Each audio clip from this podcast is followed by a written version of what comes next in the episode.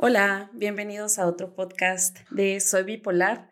Y primero que nada, el día de hoy quiero agradecer mucho el recibimiento que tuvo el podcast. Es el primero que grabo después de que se estrenó. Entonces, me siento muy agradecida, me siento muy emocionada por el recibimiento que está teniendo en Spotify, en YouTube, en TikTok, en Instagram también. Y no sé, me, me conmueven mucho porque pensé que no iba a llegar, eh, pues no sé, ni a la cuarta parte de la gente a la que ha llegado y, y eso me emociona mucho. Y además de eso, creo que hay una cosa, antes de meterme al tema principal, que necesito seguir trabajando y necesito seguir creyendo que es el tema de el autorreconocimiento o de merecer el autorreconocimiento. Em, voy a hacer una retrospectiva de ese primer episodio y justo en ese primer episodio, pues hice muchísimos cortes, no me sentía tan, tan libre, se puede decir, hablando en el micrófono. No que ahorita sea una experta, pero de todos modos creo que la práctica va haciendo al maestro y yo misma me puse esta meta de no buscar la perfección, eh, antes de lanzar esto, simplemente lanzarlo y ver qué sucede. Entonces, creo que muchas veces nosotros mismos subestimamos lo que estamos haciendo, eh, ya sea un nuevo deporte, un nuevo proyecto, un nuevo trabajo. Y se habla mucho de este síndrome del impostor y, y todo eso, pero muchas veces hacemos más pequeñas las cosas de lo que realmente son. Y un amigo me decía, oye, pues es un podcast y lo estás haciendo y lo estás grabando. Y creo que no era yo consciente de, ese mm, merecer el autorreconocimiento. Entonces, también le agradezco muchísimo a mis amigos por los consejos que me han dado, la retroalimentación, el feedback que me han dado sobre cómo se ve el podcast, cómo suena, también mis movimientos, muevo mucho las manos, pero creo que es algo perfectible, todo va a ser perfectible siempre. Entonces, eh, pues nada, quería empezar con ese agradecimiento y pues sigo con muchos ánimos de seguir grabando esto y espero que se siga, que siga sirviendo el contenido más que nada. En este podcast Soy Bipolar, quiero hablar sobre cómo se siente vivir con trastorno bipolar desde la persona que lo padece, cómo nos enfrentamos a diferentes situaciones de la vida cómo se intersecta la bipolaridad con el trabajo, con las relaciones, con las amistades, con el dinero, con los episodios depresivos, con los episodios de hipomanía. Y me encantaría que formaras parte de esto y que compartas también tu punto de vista.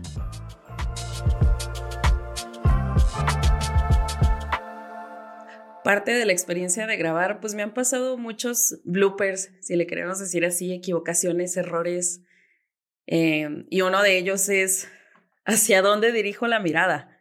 Veo hacia la cámara, em, como para tratar de conectar con la gente, o veo hacia la derecha, que ya sé que muchos sospechan que ahí están mis notas y en efecto, pues ahí están, están aquí a la derecha. Pero también creo que son muchas cosas que no importan, que al final, como dije, es perfectible, todo es perfectible y me voy a ir acostumbrando más. Bueno, el día de hoy vamos a hablar de técnicas de autoconocimiento. Primero vamos a hablar un poquito de a qué me refiero con esto del autoconocimiento, porque creo que este capítulo puede quedar además como algo muy abstracto y voy a tratar en la medida de lo posible hablar mucho de mis experiencias personales para poder poner como que los conceptos em, en un ejemplo vivencial, en algo que a lo que realmente puedan hacer referencia para tratar de formar esa sinapsis de, conocimiento. Pero básicamente el autoconocimiento para mí ha sido un proceso de ya dos o tres años más o menos en, en el que durante ese tiempo pues me he conocido mucho más a mí, no nada más a un nivel superficial de quién es Francia, qué come, qué le gusta, qué hace en su día, sino a un nivel más profundo. Y voy a hablar un poquito más de eso más adelante. Pero el autoconocimiento es un concepto que nos va a ayudar a tomar decisiones a lo largo de la vida. y que nos va a guiar en cómo controlar nuestras reacciones, cómo identificar ciertos patrones, eh, etcétera, etcétera. Entonces, para mí ha sido sumamente importante en el control de el trastorno bipolar tipo 2 y, y creo que es una herramienta que de no tenerla en este momento y de no seguirla trabajando, me hubiera encontrado en un camino más difícil al inicio de todo el diagnóstico. Entonces, de eso se trata el autoconocimiento. Es una herramienta más o una caja de herramientas más grande para encontrar formas de lidiar con lo que no es bonito de un diagnóstico de trastorno bipolar. Además de todo esto que ya mencioné del autoconocimiento y que es una herramienta para, para nosotros, para conocernos mejor, tomar mejores decisiones, ¿por qué más es importante seguir trabajando en este, en este tema de conocernos mejor? Primero porque nos permite también encontrar nuestras pasiones, algo que se llama sentido de vida, lo que nos mueve, lo que nos gusta, em, lo que nos va a, lo que va a ser una brújula para nosotros cuando nos encontremos en una situación difícil en nuestra vida. Y eso le sirve a cualquiera, no nada más a las personas que tenemos algún diagnóstico psiquiátrico o que tenemos bipolaridad, eso le sirve a cualquier persona en general. Creo que es un tema de, de salud mental, de espiritualidad también, ¿por qué no? Y también te ayuda mucho a saber qué es lo que mereces em, y qué es lo que, y darte como el apapacho que tú mismo necesitas o, pedir lo que necesitas. Este tema de autoconocimiento, pues a mí se me hace súper interesante y súper, no sé, súper bonito. Lo he ido trabajando mucho, como les decía, tengo más de dos años desde que, desde que activamente o conscientemente estoy trabajando en esta parte y pues he vivido muchas experiencias a lo largo de esos dos años y he tratado muchas formas también de, llegar ahí. Me he topado con pared muchas veces, pero en este punto sí puedo decir que hay muchas cosas de mí misma que conozco y que se nota, que se nota que sé hacia dónde está mi brújula eh, en la vida y, moral. No quiero decir tampoco que con esto se resuelva absolutamente todo de tu vida. Muy probablemente no, pero vas a saber cómo sortear un poquito mejor las cosas, qué necesitas tú para poder sortear con eso y pues ojalá que, que puedas llevar las cosas un poquito más ligeras, tanto las, la parte del trastorno como cosas ajenas a él y también a las personas que están alrededor de alguien que tiene este trastorno bipolar. El hecho de que una persona pueda comunicar eficientemente y asertivamente qué es lo que necesita, qué es lo que le gusta, qué es lo que quiere, etcétera, pues también les va a ayudar muchísimo para poder dar ese apoyo de la manera más eficiente posible a, a las personas.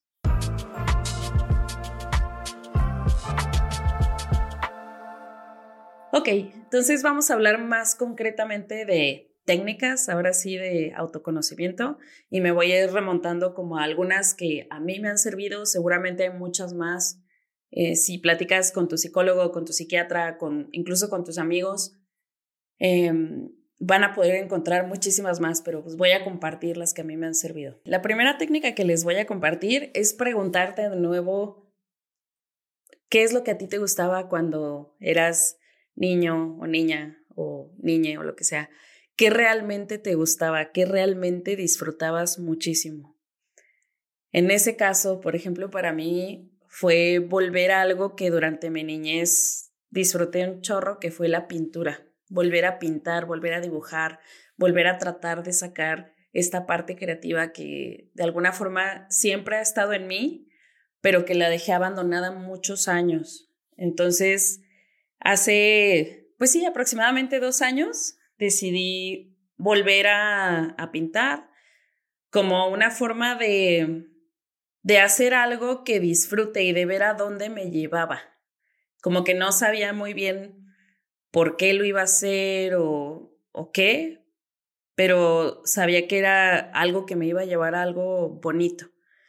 Y ese volver a lo que realmente te gusta, volver a, hacerle caso a, al niño o a la niña o al niño que siempre vivió en ti, te da como un impulso, impulso a tu imaginación, a, a tu sentir, a tu interior realmente.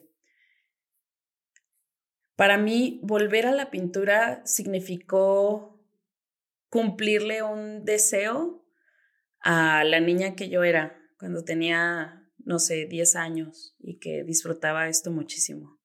Fue volver a decirle, mira, aquí están tus colores, aquí están tus pinceles, aquí está todo esto y podemos seguirlo haciendo. No hay nada que nos detenga de seguir haciendo esto. Y por lo general esas cosas que de niño te gustan o te apasionan muchísimo es porque están alimentando algo que tú necesitas. Son como gasolina para volver a, a funcionar. Muchas veces nos clavamos en nuestra vida, pues sí, de, de adultos o personas que están transicionando a la adultez, donde tenemos muchas más responsabilidades, muchas más cosas que necesitamos hacer y dejamos de lado estas cosas que encienden algo adentro de nosotros y que están ahí constantemente pidiendo ser vistas.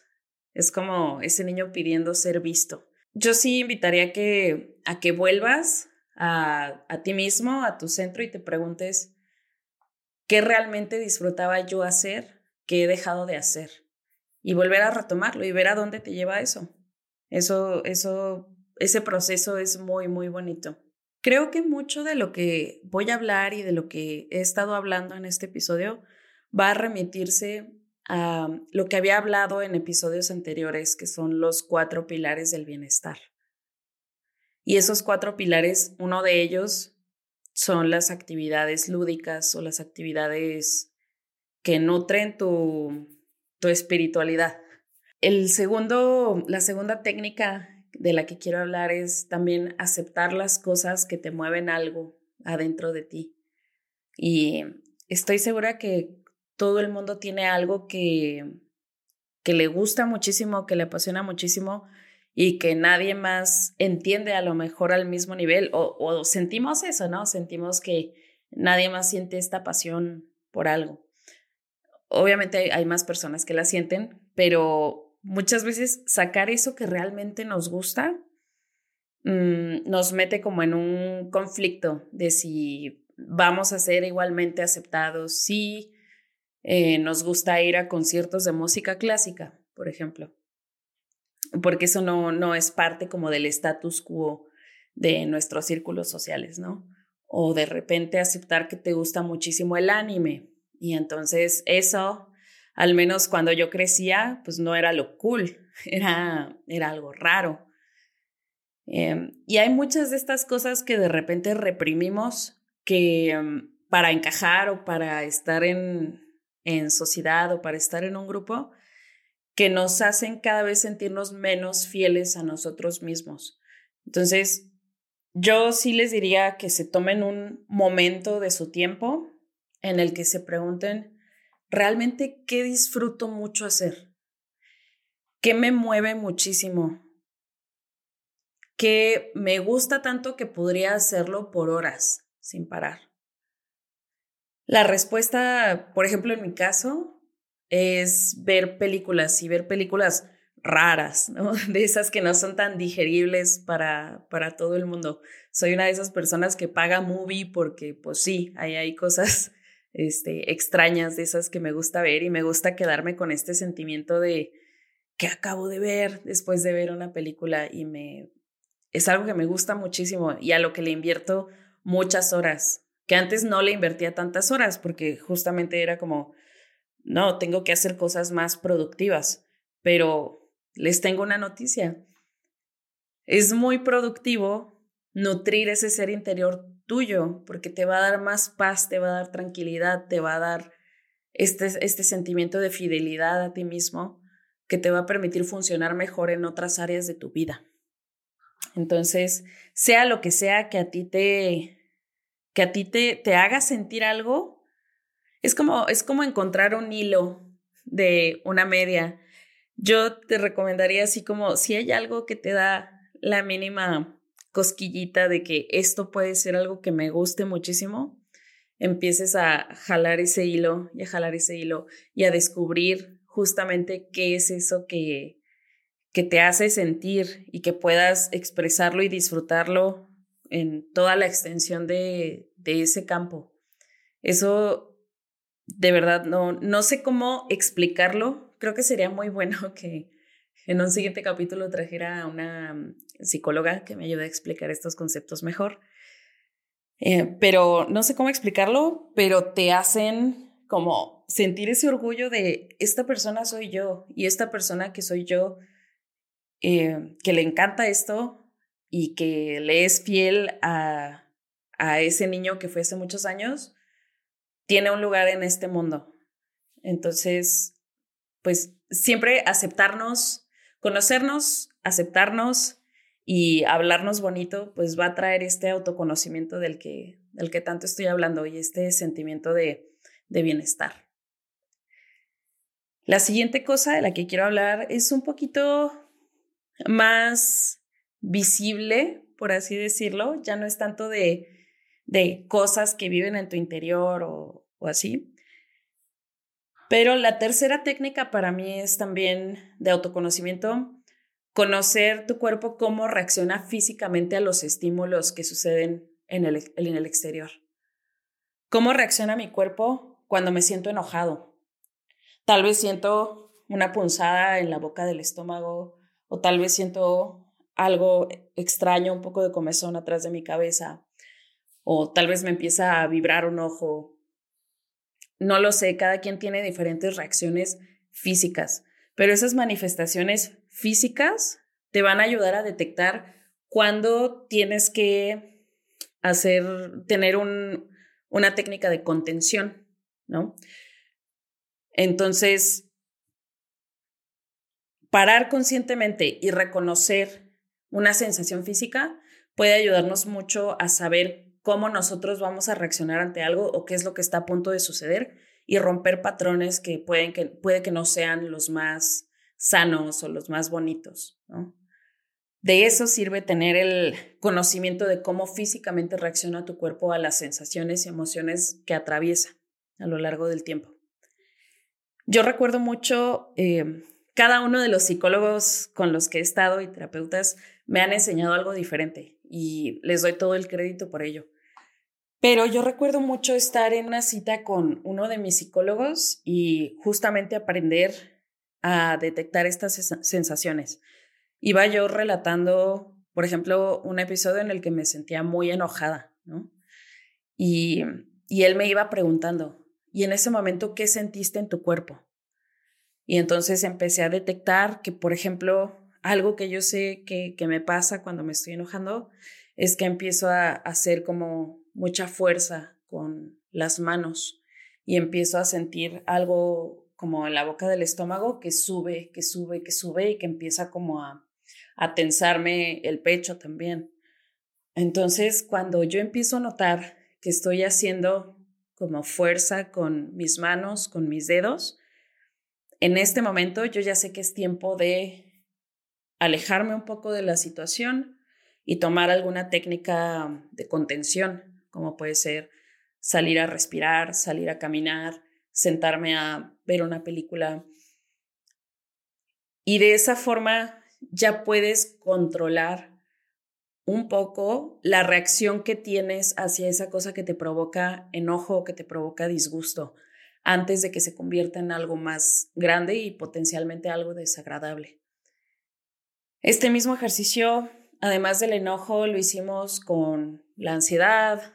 Eh, también empecé a hacerlo un poquito con la felicidad, qué es lo que empieza a pasar en mi cuerpo y, y las técnicas de contención pues vendrían en consecuencia de ello, ¿no?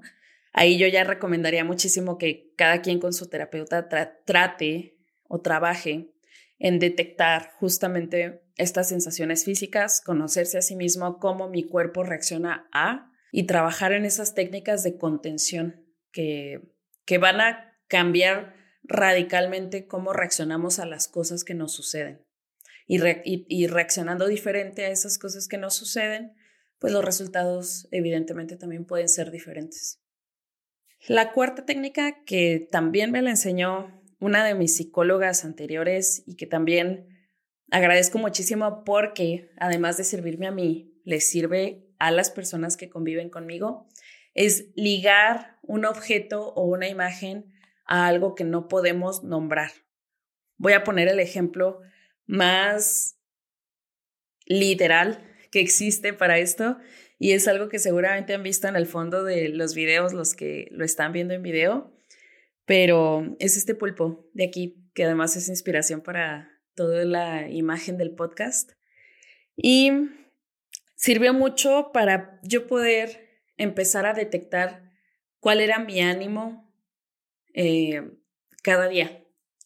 Y es una actividad que me ha permitido también saber qué cantidad de gasolina tengo cierto día para funcionar. ¿Y cómo funciona esto? Estamos asignando este objeto, que es un, es un peluche de pulpo, de esos que se invierten. Por un lado está feliz, por el otro está enojado o, triste. Y entonces este pulpo es la representación física de mi estado de ánimo. Y eso, o sea, verlo visualmente lo hace para mí como un ejercicio muy, como muy, una representación muy real de lo que está pasando adentro que no puedo explicar muchas veces. Entonces, lo que yo hago todos los días es despertar y, e identificar cómo me siento ese día. Es algo que creo que se va desarrollando con el tiempo y que está ligado a conocer tus sensaciones físicas, el nivel de, energía que tienes, etc. Pero algo que a mí me pasa es que inmediatamente yo ya sé cuando me despierto con ánimo bajo y eso probablemente quiere decir eh, episodio depresivo o, simplemente ánimo bajo, ¿no? O, o, tristeza o cualquier cosa. Ya la voy acomodando en donde, en donde creo que tiene que estar ese ánimo dependiendo de, de cómo se vaya manifestando a lo largo del día. Pero en cuanto despierto, puedo saber cómo me siento ese día, qué ánimo tengo. Y entonces, este pulpito es esa representación física. Si yo despierto con muy buen ánimo un día, este pulpito lo volteo y, y entonces es la representación de mi buen ánimo de ese día. Y además es un pulpito que está en una zona muy visible de mi casa. Entonces, eso les sirve como comunicación también al, al resto de personas que conviven conmigo para saber cómo está el, el ánimo ese día. Entonces, si la persona que convive conmigo lo encuentra así, pues sabe que son que estoy de buen ánimo y eso desencadena también otro tipo de acciones o actitudes que mm, que le sirven a la otra persona, es información para la otra persona. Entonces, si me levanto así, podemos hacer actividades fuera, podemos hacer X o Y cosas. Sin embargo, si el ánimo está así, del lado enojado, triste, entonces ya significa que tal vez voy a pedir un poco más de empatía de la persona que convive conmigo o de las personas que están a mi alrededor. Y, bueno, también ya se, se pueden preparar para ello. Entonces, asignar literalmente un, un objeto, una imagen o algo a lo que sentimos puede ser muy, muy valioso. Y tengo más ejemplos de ello. Por ejemplo, también en el capítulo de depresión hablé del el concepto de la sombra. Ese concepto yo, yo antes no le decía la sombra, simplemente sabía que me sentía mal, que me sentía de la chingada y, y ya, no había nada más que cómo describir eso. Y poco a poco con mi terapeuta, pues se, se han ido desarrollando los conceptos y entonces la sombra es un ente que reconozco, que viene, que viene separado de mí, o sea, es, es, un ente que yo ya veo como afuera de mí y, y, que me empieza a decir cosas y a jalar y a hundir y a tapar los ojos y así, pero ya es un, una representación visual de algo que yo siento. Entonces, eso me ayuda muchísimo también a, a reconocerlo y a reconocerlo como algo fuera de, de, mí en ese momento. Y lo mismo con el concepto contrario, lo que para mí era mm, pues casi invisible, eh, pero lo que me mantiene viva, ¿no? La razón por la que yo hago rutinas y me levanto y me baño y lleno mi diario de agradecimientos y tal. Mi terapeuta le llama flama de vida y para mí es, es un diamante, es un diamante que tiene luz. Entonces, darle también esa, esa forma física o esa imagen visual me ayuda a reconocer que cada cosa que yo hago en pro de ganarle al, a la sombra es, es ese diamante actuando. Y ese diamante yo lo siento adentro de mí, ¿no? Yo lo siento aquí adentro. Y de hecho, aquí lo tengo tatuado. Si están viéndolo en video, es un, un pequeño diamantito para recordarme que existe, que está ahí, que, que, que sí está conmigo, vaya. Esa mm, técnica de, de, autoconocimiento, esta cuarta técnica, yo creo que es de las más efectivas para poder comunicar y poder articular lo que pasa dentro de nosotros hacia los demás. El trastorno tiene mucho que ver con lo que pasa hacia adentro de nuestra cabeza, de nuestro corazón, de nuestro sentir. Y eso ayuda muchísimo a poder ponerlo en conceptos con los que las demás personas ya están familiarizadas y es algo que sí recomiendo mucho. La quinta técnica de autoconocimiento es también la espiritualidad. Y esto, yo no, no voy a hablar de religión, realmente yo no soy una persona religiosa, yo separo mucho este concepto de espiritualidad del concepto de religión, creo que no tienen mucho o nada que ver. Y para mí más bien espiritualidad es con qué estás conectado aparte de ti. Por mucho tiempo yo me, me he nombrado agnóstica y mi espiritualidad iba mucho de la mano con lo que el ser humano es capaz de hacer. No sé si lo puedo explicar muy bien, pero no hay nada más grande que el ser humano. Entonces la bondad, la bondad del ser humano es lo que, lo que me hace tener fe en la humanidad y, y en todo. Pero hay muchas formas de alimentar esta espiritualidad. Hay personas que manifiestan por ejemplo, este año yo sí decidí hacer un, un vision board, los famosos vision boards, que es como un collage de imágenes en donde viertes todo lo bueno que quieres que pase este año para ti.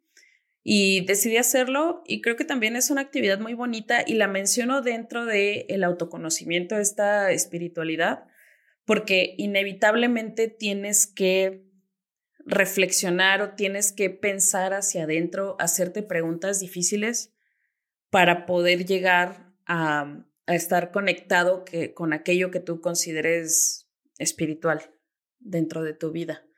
Para algunas personas, por ejemplo, es el tema de la astrología y los horóscopos y es muy respetable.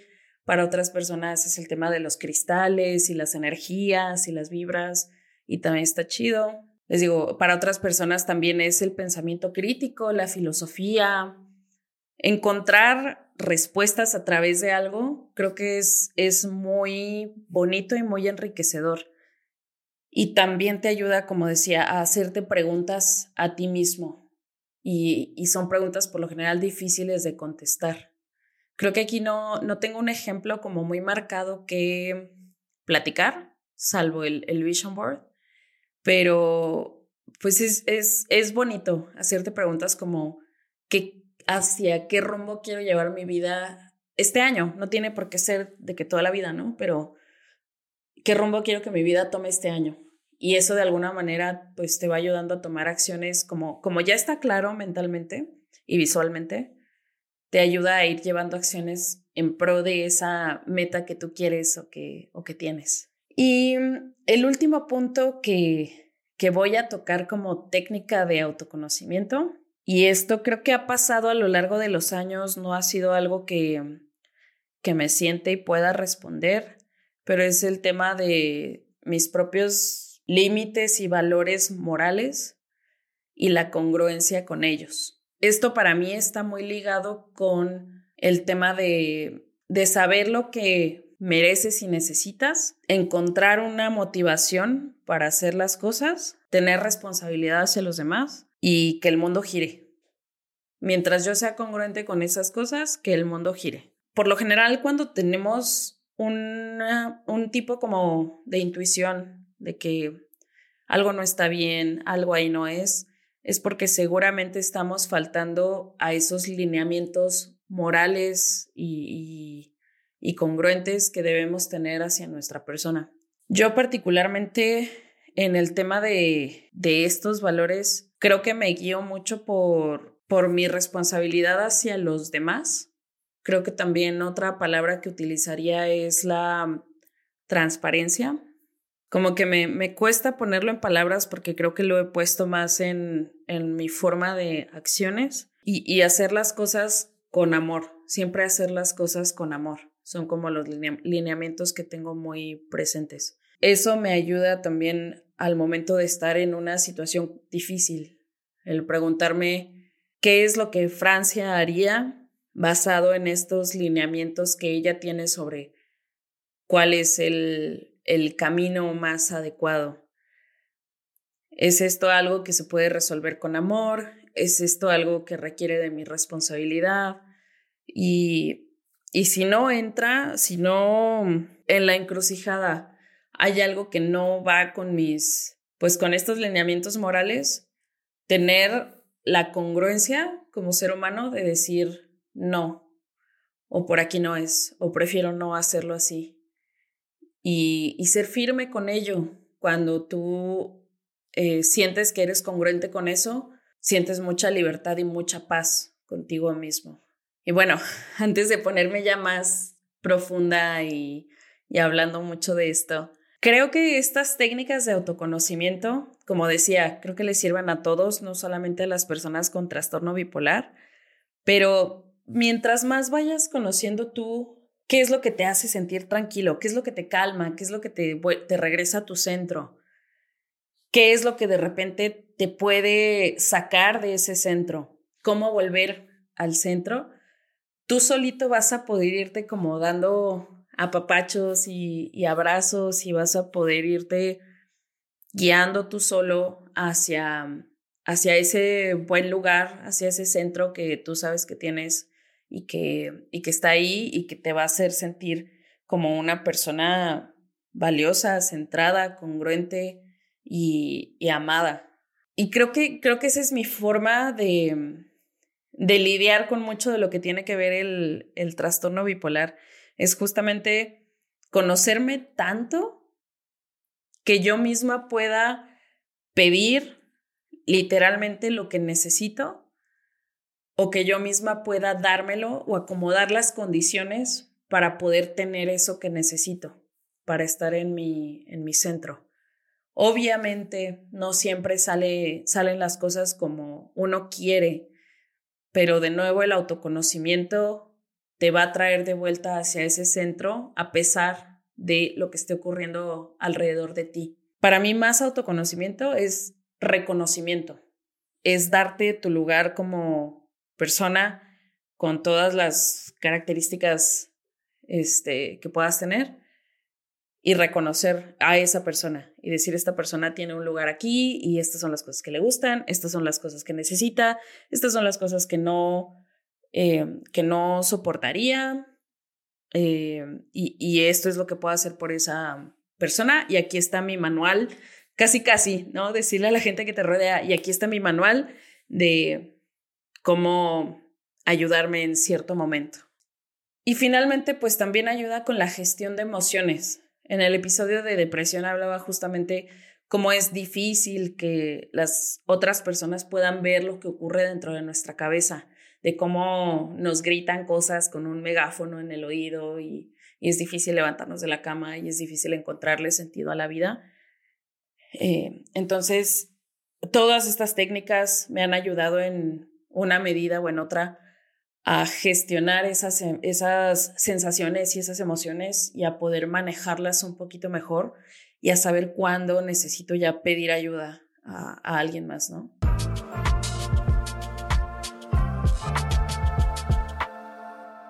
Eso fue el tema de las técnicas de autoconocimiento. como les decía, creo que hay muchas más. De hecho, hay algunas que, que creo que no nombré. Por ejemplo, el hecho de llevar un diario, el hecho de incursionar en la escritura, el hecho de hacer los agradecimientos también diario, de escribir tres cosas por las que estás agradecido el día de hoy. Son cosas que te van indicando, son como pistas que te van indicando em, hacia dónde está ese centro. Es tu brújula, brújula interna que te va diciendo, esta, es, este eres tú, estas son las cosas que te llenan, estas son las cosas que importan. Y como les decía, y que el mundo fuera de eso gire. Nosotros no podemos controlar lo que suceda allá afuera. Entonces, es una forma también de poner las cosas en perspectiva y de ser fiel a lo que realmente importa, que eres tú mismo. Para mí, pues soy yo misma y, y poder tener ese lugar que nos hace sentir bien y que es nuestro centro. En el próximo capítulo voy a hablar del el trastorno bipolar y las amistades, cómo funciona esto de tener amigos, qué podemos hacer para que nuestros amigos estén sensibilizados a nuestras situaciones, etcétera. Y pues seguramente va a haber buen chismecito. Entonces, nos vemos en el siguiente episodio. Adiós.